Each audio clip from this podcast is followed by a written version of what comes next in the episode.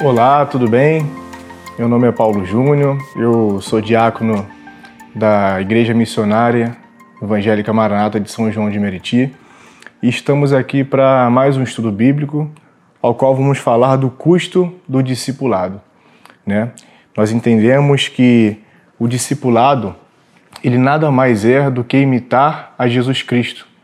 Estamos aqui para é, discorrer um pouco sobre essa maravilha de seguir o nosso Senhor e Salvador Jesus Cristo, de como é verdadeiramente o discipulado, né, as demandas que ele, vai, que ele vai nos trazer ao longo das nossas, das nossas vidas, os desafios, né, e as belezas também da maravilha de seguir o nosso Salvador Jesus Cristo. E o que nós vamos estudar no decorrer desse estudo, ele vai falar sobre o conceito de discipulado, as duas maneiras como a palavra é usada. Nós vamos também falar do conceito de custo, é, o que significa quando a gente tem um custo para seguir Jesus Cristo. A gente também vai falar das demandas que acompanham o discipulado. A gente vai fazer uma relação sobre o discipulado e o anonimato, ou seja, que para ser discípulo é impossível a gente ficar no anonimato. E a gente vai falar no último tópico sobre a imitação de Cristo, né? Sobre a ilusão de uma espécie de autenticidade que muitas pessoas hoje em dia buscam e o desejo mimético, né? Uma teoria de um antropólogo chamado René Girard. Nós vamos fazer um resumo dessa teoria e vamos aplicar na situação de seguir a Jesus Cristo. A nossa aula ela vai se dividir, é, nosso estudo, aliás, vai se dividir em duas aulas. E o tema do primeiro estudo vai ser o conceito de custo e suas implicações. E na segunda aula, a gente vai falar sobre a imitação de Cristo. E dentro dessa aula, a gente também vai incluir e trabalhar as demandas que envolvem o discipulado cristão. Então vamos começar fazendo uma oração para que o Espírito Santo de Deus ele nos capacite a entender o que nós vamos estudar aqui, que é é uma, uma palavra muito importante para os nossos dias de hoje. Oremos. Senhor nosso Deus e nosso Pai, Jesus, te agradecemos, Senhor, por mais esta oportunidade de estarmos aqui como igreja, Senhor, aprendendo da Tua palavra, ó Pai. Que o Teu Espírito Santo venha iluminar nossa mente, nosso interior e que venhamos, Senhor, como igreja, aprender o que significa o verdadeiro discipulado, Senhor. O que significa a maravilha de seguir os Teus passos entregando nossa vida totalmente a Ti, nosso Salvador Jesus Cristo. Muito obrigado por essa oportunidade. Que todos os nossos irmãos, todas as pessoas que vão nos assistir, que o Senhor possa iluminar a mente e o coração, que venham entender, Senhor, a profundidade desse tema, dessas palavras que nós vamos tratar, Senhor, agora. Que o Teu Espírito Santo venha ajudá-las a colocar em prática tudo aquilo que foi ensinado e, se, e que tudo seja para a honra e para a glória do teu nome. Essa é nossa oração, é o que te pedimos em nome de Jesus. Amém.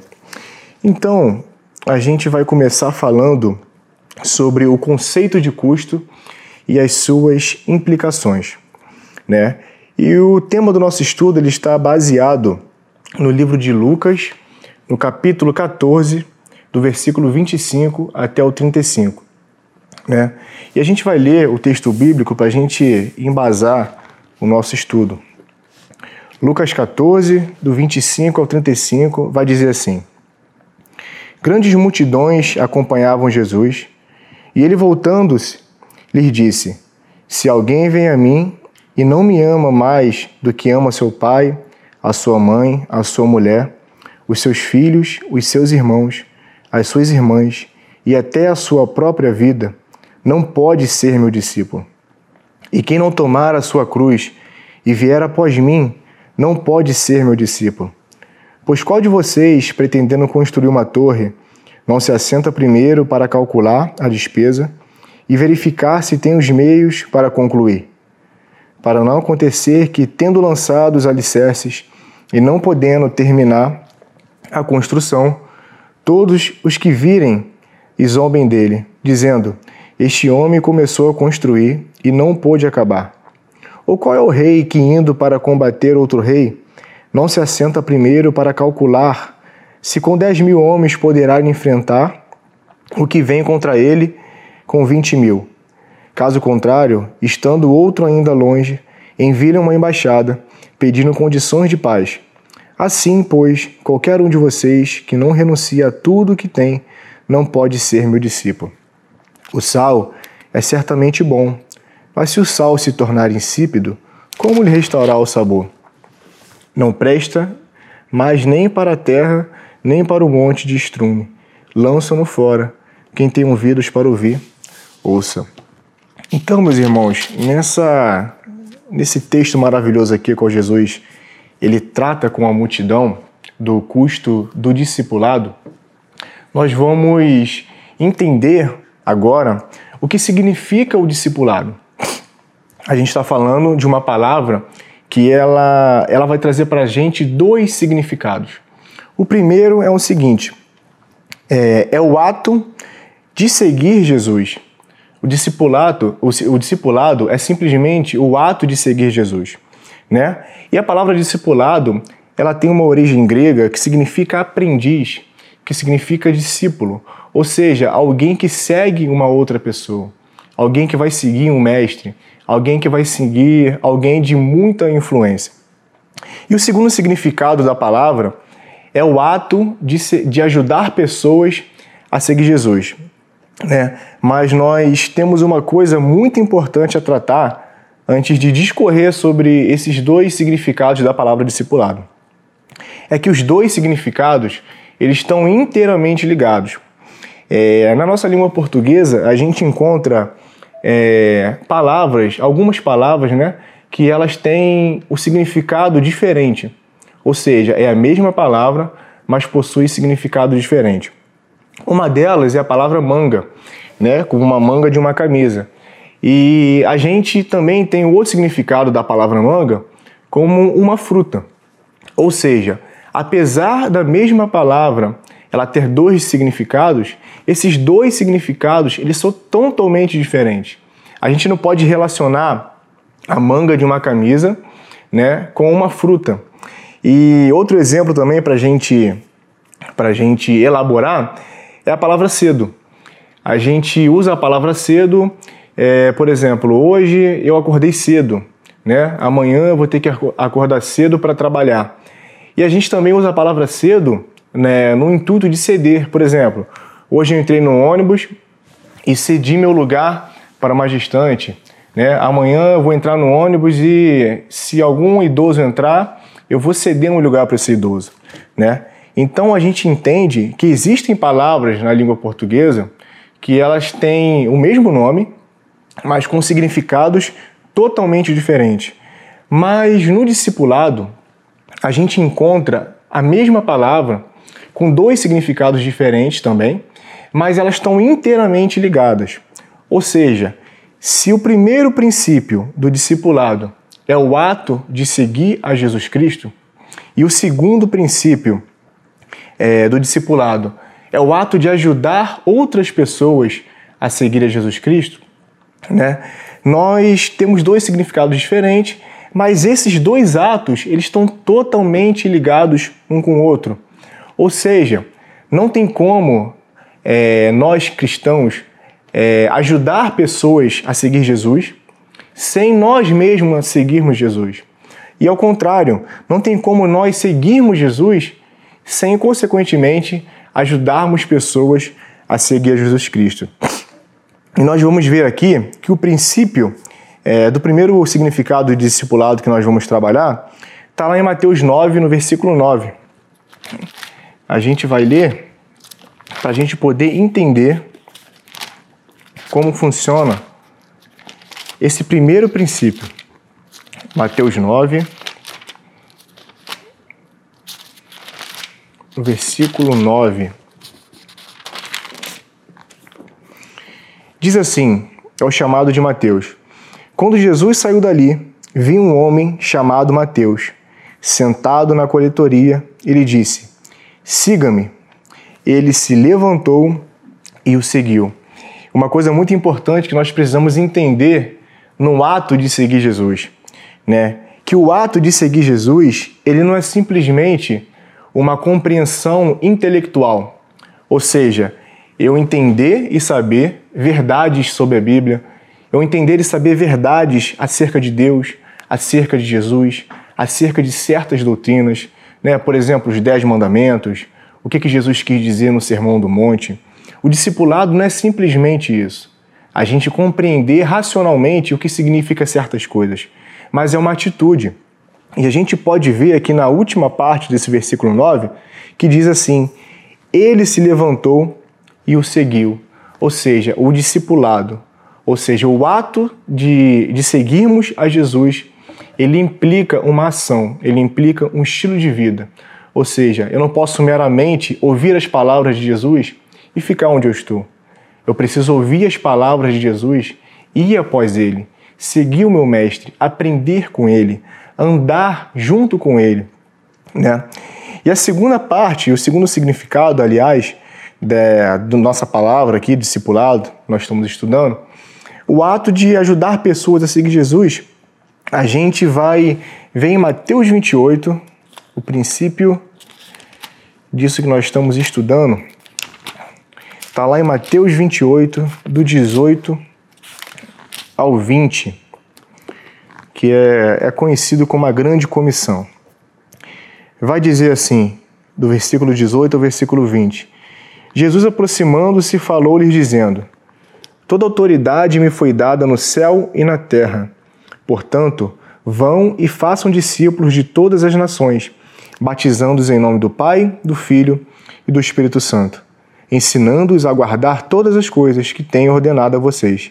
E eis que estou com vocês todos os dias da minha vida. Aliás, do fim dos tempos. É, e aqui a gente, a gente consegue entender o conceito dessa, desse significado de ajudar pessoas a seguirem Jesus. Ou seja, Jesus nesse momento ele fala com os discípulos, né, antes da sua ascensão ao céu, e ele vai dizer para os discípulos, né, ide por todo mundo e pregar o evangelho. O que, que isso significa? Nada mais, nada menos do que fazer discípulo de todas as nações. Ou seja, Jesus estava falando para aquelas pessoas que eram discípulos dele, a fazerem outros discípulos, né? Como a gente acabou de dizer no primeiro, no primeiro, no primeiro significado da palavra, que é o ato de seguir a Jesus Cristo, não é somente uma compreensão intelectual, né? E compreendendo certas verdades acerca da Bíblia e de Jesus, isso não faz de nós um discípulo, não faz de nós seguidores de Cristo e não faz de nós ajudadores para fazerem que outras pessoas sigam a Jesus.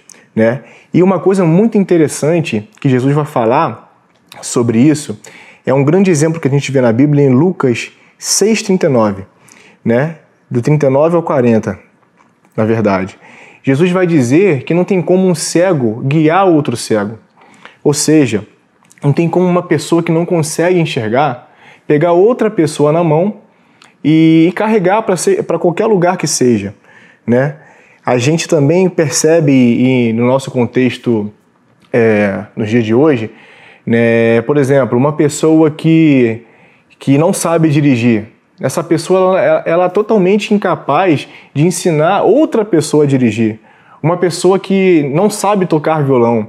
Como que essa pessoa ela vai ensinar outras pessoas a tocarem violão? E a gente pode ver que não existe, como, não tem como, na verdade, nós sermos é, ajudarmos pessoas a seguir a Jesus, sem antes disso nós sermos discípulos, os próprios discípulos, seguidores do nosso Mestre. E como esse discipulado ele funciona? Né? O discipulado funciona, como nós acabamos de dizer, é o ato de seguir a Jesus. Mas o que significa seguir a Jesus? Né? É uma pessoa que segue uma outra pessoa, simplesmente?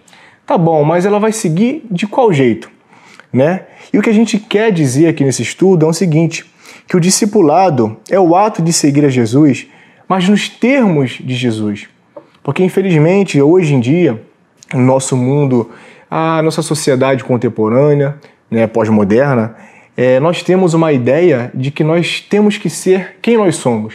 Ou seja, é um princípio muito individualista que faz com que as pessoas queiram, em primeiro lugar, sempre o seu bem-estar. A gente nunca consegue pensar no bem-estar do outro.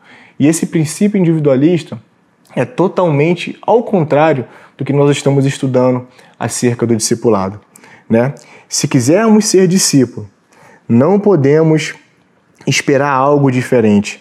Ou seja, precisamos seguir a Jesus nos termos de Jesus, não nos nossos termos.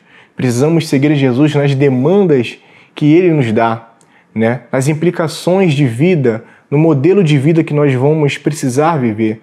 Né? É, e não no nosso próprio gosto, no nosso próprio modelo de vida, né? aonde nós queremos ir. Na verdade, quando nós somos discípulos, nós não temos vontade própria, nós simplesmente seguimos o nosso Mestre. Em Mateus 10, 16 ao 24, ele, o texto vai nos dizer justamente isso, sobre seguir Jesus nos termos de Jesus. Esse capítulo 10 de Mateus, Jesus envia seus discípulos para uma missão dentro do, da própria terra que eles estavam. Né? E dentro dessa, dessa missão, Jesus admoesta os seus discípulos e vai dizer assim, do versículo 16 até o 24: Eis que eu vos envio como ovelhas para o meio de lobos.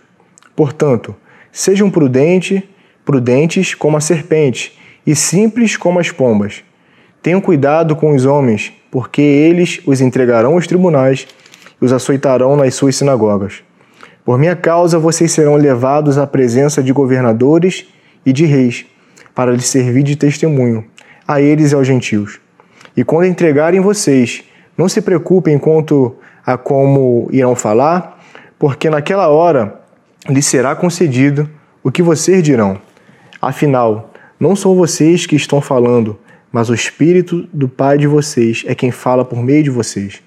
O irmão entregará à morte outro irmão, e o pai entregará o filho. Haverá filhos que se levantarão contra os seus pais e os matarão. Todos odiarão vocês por causa do meu nome. Aquele, porém, que ficar firme até o fim, esse será salvo. Quando, porém, perseguirem vocês numa cidade, fujam para outra, porque em verdade lhes digo que não terão percorrido as cidades de Israel até que venha o Filho do Homem. E o versículo 24 para fechar. O discípulo não está acima do seu mestre, nem o servo está acima do seu senhor. Basta ao discípulo ser como seu mestre, e ao servo ser como o seu senhor.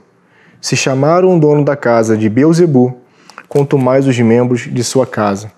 E o que a gente pode entender aqui nessa, nessa passagem, nesse breve trecho da Bíblia, é que Jesus ele dá orientações para os seus discípulos. Ou seja, vai, vai de encontro justamente no ponto né, em que nós estamos, de seguir a Jesus, mas de que forma? Nos termos dele ou nos nossos termos? E a palavra de Deus é bem clara nessa passagem, como em outras muitas passagens da Bíblia, que nós precisamos seguir Jesus nos termos de Jesus. Ou seja, o verdadeiro discipulado, ele é contrário totalmente à minha própria vontade, mas eu preciso fazer a vontade do meu mestre. Né? Todas as pessoas que seguiam Jesus eram verdadeiros discípulos? Né? O próximo ponto que a gente vai tratar. É, a gente pode dizer que não. Por que a gente pode dizer que não? Porque esse foi a grande motivação, na verdade. A grande multidão está ali em volta de Jesus para ouvir aquelas palavras que ele estava ensinando. É, essa multidão, na verdade, ela foi a grande motivação para que Jesus falasse aquelas palavras. Por quê? Porque Jesus, né, sendo Deus, sendo onisciente, ele sabia que nem todas as pessoas que estavam ali, elas eram verdadeiros discípulos dele. Jesus sabia que todas as pessoas que estavam ali, muitas delas não queriam um comprometimento do discipulado, não queria pagar o custo do discipulado, né, como a gente vai tratar mais para frente, o conceito de custo. Ou seja, a multidão estava ali mas nem todos eram verdadeiros discípulos. A gente pode arriscar até que a minoria, infelizmente, era verdadeiro discípulo de Jesus. Né? E Jesus começa o seu discurso, no versículo 26, justamente com essa intenção de alertar aquela multidão sobre o custo que envolve o discipulado. É como se Jesus estivesse falando: Olha, será que vocês são, meus, são verdadeiros discípulos meus? Será que vocês estão no caminho certo do discipulado? Eu vou dizer para vocês algumas palavras, né? Para vocês serem meus discípulos, há um custo. Então eu vou explicar para vocês esse custo agora. É como se Jesus estivesse dizendo simplesmente isso, né? E o versículo 26 de Lucas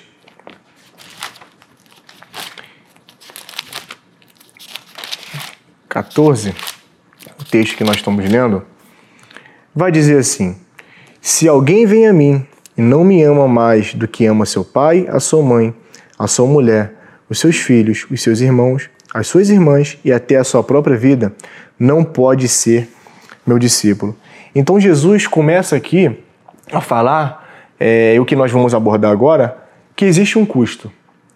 Né? E para sermos discípulos de Jesus, obrigatoriamente nós temos que passar né, e pagar esse custo.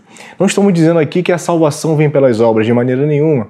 Porque Efésios 2, do versículo 8 e 10 diz que nós somos salvos né, pela graça, mediante a fé, isso não vem de nós, é dom de Deus, não por obras para que ninguém se glorie. Né? Mas quando nós somos salvos é, pela graça, né, um favor imerecido que nós recebemos da parte de Deus, pelo mérito único e exclusivo de nosso Senhor e Salvador Jesus Cristo, a partir de agora nós somos discípulos. E quando nós somos discípulos, existe um custo. Ou seja, existem consequências que nós vamos ter que passar por sermos chamados por Deus, por sermos filhos de Deus, por sermos servos de Deus. E nós vamos ver agora o conceito de custo. O conceito de custo, né, a gente pode tratar, se baseando no nosso estudo, da seguinte forma: é a capacidade de calcular perdas e ganhos com vistas a uma tomada de decisão. Ou seja, o conceito de custo aqui é a nossa capacidade de calcular as perdas e ganhos, ou seja, os prós e os contras do, do ato de seguir a Jesus Cristo. Né? E na verdade nós estamos se quando a gente fala do ato de seguir a Jesus Cristo, nós, nós, estamos, nós estamos trabalhando com uma, um certo tipo de decisão. Nós decidimos seguir a Cristo. E isso que Jesus tem, vem falando nessa passagem, né? Se vocês decidirem ser meus discípulos, saibam que vocês vão ter que pagar esses custos, essas demandas que eu vou explicar para vocês agora, né? E uma outra palavra que a gente precisa entender, que vai de encontro totalmente que nós estamos falando nesse estudo, é o conceito de decisão. Decisão é toda situação em que, seja qual for a escolha a ser feita, haverá perdas e ganhos. Ou seja, né, tudo aquilo que a gente vai decidir na nossa vida, a gente calcula as perdas e ganhos. Né? Vamos dar um exemplo. Para a gente escolher uma faculdade, a gente vai calcular as perdas e ganhos. E como a gente faz isso? Eu vou calcular aonde que eu vou estudar. Se eu vou estudar perto da minha casa, numa, em uma faculdade que eu não acho que seja uma faculdade ideal para o tipo de conhecimento que eu quero alcançar, mas eu vou estar perto de casa é, ou seja, quando acabar a aula eu vou chegar mais cedo, não vou gastar tanto dinheiro de gasolina ou de passagem, seja o que for. Mas se eu decidir estudar longe, numa faculdade que eu acredito que seja ideal para o tipo de conhecimento que eu quero alcançar, eu vou ter que pagar mais caro de gasolina, vou ter que viajar mais de ônibus. Ou seja, toda decisão que nós tomamos, seja no nosso dia a dia, seja nas coisas mais importantes da nossa vida, ela demanda um certo tipo de custo. Ou seja, nós vamos ganhar de um lado, mas nós vamos perder do outro. E é justamente disso que a gente vai falar agora, né? E, e vale ressaltar que até quando não decidimos, estamos tomando uma decisão. O que, que eu quero dizer com isso? Você já, você já, já deve ter passado por uma situação assim. Quando alguém te pergunta alguma coisa e você fala, ah, não, você que sabe. Na verdade, você está cinzentando de tomar uma decisão naquele momento. Mas, na verdade, até quando você cinzenta de tomar uma decisão, você está tomando a decisão. Na verdade, você está tomando uma decisão de não decidir. Ou seja, você está permitindo que outras pessoas tomem a decisão por você. E mesmo nessa situação, como na primeira que a gente acabou de falar, nós vamos ter perdas e ganhos, né? E, portanto, Jesus começa o seu discurso no versículo 26, esclarecendo que há esse custo né, que há essa decisão, que vai haver perdas e ganhos. Ou seja, há um preço a se pagar quando eu quero ser um verdadeiro discípulo de Jesus. É como se Jesus está dizendo: vocês estão vendo tudo isso, né, que eu estou falando? Então, se vocês querem ser verdadeiros discípulos, vocês precisam estar dispostos a passar por isso. Mas uma outra outro ponto que a gente pode falar antes de nós partirmos para a conclusão dessa primeira aula, que é o conceito de custo, é, a gente precisa falar do discipulado e o anonimato. Ou seja, o anonimato é um certo tipo de decisão quando nós estamos é, avaliando é, se nós somos verdadeiros discípulos ou não. E Mateus 10, 32, nós podemos nos basear para nós entendermos esse conceito de anonimato. Mateus 10, 32 e 33 vai dizer assim: Estavam a caminho, subindo para Jerusalém, e Jesus ia diante dos seus discípulos. Estes se admiravam e o seguiam, tomando, tomados de apreensões. Jesus, chamando outra vez os doze para um lado, começou a revelar-lhes as coisas que deveriam acontecer com ele, dizendo: Eis que subimos para Jerusalém, e o filho do homem será entregue aos seus aos principais sacerdotes e aos escribas. Eles vão condená-los à morte e entregá-los aos gentios. Vão zombar dele, cuspir nele, açoitá-lo e matá-lo, mas depois de três dias ressuscitará. Não dá para ser anônimo e discípulo ao mesmo tempo. É preciso confissão e comprometimento. Da mesma forma que Jesus mesmo diz nos evangelhos que o discípulo ele não é maior que seu mestre, ou seja, nessa passagem que nós acabamos de ler, estava dizendo que Jesus ia ser entregue aos sacerdotes, e estava sendo entregue naquele momento para um certo tipo de sofrimento. E nós sabemos bem que tipo de sofrimento é esse a pagar o preço pelos nossos pecados. E, e quando a gente fala de anonimato, é justamente isso. Não tem como a gente seguir Jesus sem se comprometer. Ou ao contrário, não tem como a gente seguir Jesus sendo anônimo. Por quê? Porque a gente vai entender no texto, né, no texto base que nós estamos estudando, que é Lucas 14, do 25 ao 35, que nesse trecho a gente pode perceber na multidão, né, naquelas pessoas que estavam ali, três grupos de pessoas que formavam aquela multidão. Ou seja, os apóstolos, os discípulos e o restante das pessoas que se denomina, que se denomina uma multidão. Né? Ou seja, os apóstolos, eles eram aqueles, aquelas pessoas, aqueles homens que estavam mais perto de Jesus, eles acompanhavam Jesus em todas as áreas, em todos os caminhos que Jesus pisava. Eles estavam ali, seguindo o passo do Mestre. Eles estavam ali aprendendo com os ensinamentos, né? E não somente aprendendo, mas vivendo, padecendo, andando pelas, pelos lugares quentes, andando pelos desertos, né? Muitas vezes sendo privado de alimentação, privado de, de água, privado de conforto. Ou seja, eram aquelas pessoas que estavam verdadeiramente seguindo Jesus. Nós podemos ver também os discípulos, que não estavam tão próximo do Mestre, mas eram aquelas pessoas que estavam comprometidas, estavam dispostas a pagar o custo né, de seguir a Jesus Cristo. Mas também nós vemos o restante das pessoas, que é a multidão. Ou seja, a multidão é uma espécie de, de, de grupo que as pessoas elas são anônimas. Né? A gente pode ver nesses shows que acontecem na televisão a gente olha para aquela multidão, a gente não vê rosto, a gente não vê nome, a gente vê um grupo de pessoas que, mesmo que se a gente olhar né, para a televisão e tentar identificar alguém, a gente não consegue. Ou seja, a multidão nada mais é do que um anonimato. E por que aquela multidão ela era, ela era anônima? Porque ser anônimo é confortável. As pessoas, é, hoje em dia, é, às vezes erram nesse conceito verdadeiro de discipulado é que nós às vezes não entendemos que para seguir a Jesus nós não podemos ser anônimos. Nós não podemos estar no conforto da nossa casa, nós não podemos estar no conforto da nossa vida individual, ou seja, vou fazer tudo para mim, né? Jesus já morreu na cruz por mim, agora não preciso fazer nada. Não. Se nós, é, se nós somos verdadeiros discípulos de Jesus Cristo, nós precisamos sair do anonimato. E o anonimato, ele é confortável. Por isso que muitas das vezes caímos nessa situação né? E eu vou dar um exemplo. Quando a gente faz uma ligação para denunciar um certo tipo de crime, é, em, qual, em qual situação a gente vai ficar mais confortável? Quando a gente se identifica, né, para telefonista, ou quando a gente não se identifica, ou seja, uma ligação anônima. A gente vai ficar muito mais confortável sendo anônimo.